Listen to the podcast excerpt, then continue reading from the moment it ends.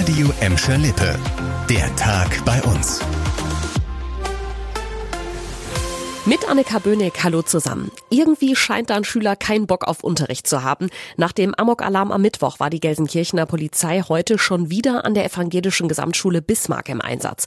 Heute Morgen war, wie schon vor zwei Tagen, eine Amok-Drohung gegen die Schule per E-Mail eingegangen. Seitdem war die Polizei da an der Larstraße vor Ort. Evakuiert worden musste das Schulgebäude diesmal nicht. Die Schüler waren schon vorher aufgefordert worden, zu Hause zu bleiben. Heute hat die Polizei sich sehr bedeckt gehalten, was den ganzen Einsatz anging. Am späten Nachmittag Nachmittag waren die Ermittler immer noch an der Schule und wollten auch noch keine offizielle Entwarnung geben. Sie haben aber im Laufe des Tages auf jeden Fall gesagt, dass allen Hinweisen nachgegangen werde und auch nochmal darauf hingewiesen, dass solche Drohungen alles andere als Kavaliersdelikte sind. Die Täter müssten mit empfindlichen Strafen rechnen. An der evangelischen Gesamtschule Bismarck hätten heute wie in ganz NRW die Halbjahreszeugnisse verteilt werden sollen. Außerdem waren heute und morgen Anmeldegespräche für die neuen Fünftklässler geplant. Alle Termine wurden aber abgesagt. Bei vielen Schwimmern in Bottrop ist im Moment richtig Frust angesagt. Seit Ende November ist das Hallenbad im Sportpark schon trockengelegt. An den Fliesen im Schwimmbecken gibt so dolle Schäden, dass alles aufgerissen werden musste und ein Ende der Reparaturarbeiten ist noch lange nicht in Sicht. Die Stadt Bottrop überlegt jetzt sogar, gegen das zuständige Bauunternehmen zu klagen. Leon Pollock erklärt euch warum. Die Stadt geht davon aus, dass beim Bau des Hallenbeckens 2008 handwerkliche Fehler gemacht wurden. Dadurch könnten die aktuellen Fliesenschäden verursacht worden worden sein. Letztendlich muss die Politik in der nächsten Ausschusssitzung Anfang Februar entscheiden, wie es weitergeht.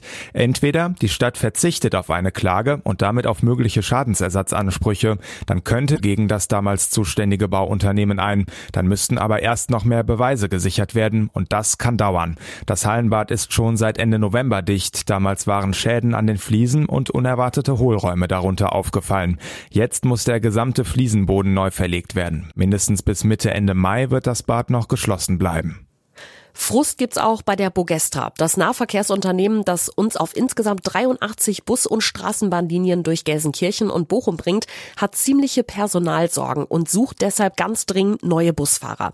Hintergrund ist nicht nur die aktuelle Krankheitswelle, es gibt auch Probleme auf längere Sicht. Bei der Bogestra werden in den nächsten fünf Jahren nämlich rund 350 erfahrene Mitarbeiter ausscheiden. Parallel können aber nicht genug Stellen neu besetzt werden.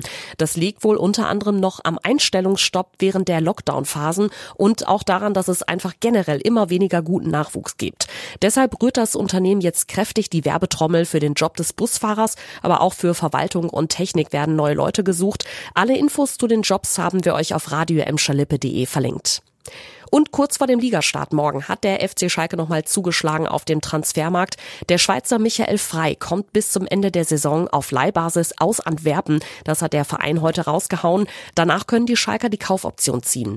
Der Neuzugang scheint ziemlich treffsicher zu sein. Bei den Belgiern hat der 28-jährige Stürmer in der letzten Saison 24 Tore geschossen, bevor er dann zuletzt eher auf der Bank versauert ist. Heute hat Frei schon mit der Schalker Mannschaft trainiert. Ob er morgen beim Ligaauftakt in Frankfurt zum Einsatz kommt, ist noch nicht so ganz klar. Ein Pfiff bei Eintracht Frankfurt ist morgen um 15.30 Uhr. Wir übertragen das Spiel für euch wie immer live ab 15 Uhr in unserer Sendung auf Schalke. Das war der Tag bei uns im Radio und als Podcast. Aktuelle Nachrichten aus Gladbeck, Bottrop und Gelsenkirchen. Aktuelle Nachrichten aus Gladbeck, Bottrop und Gelsenkirchen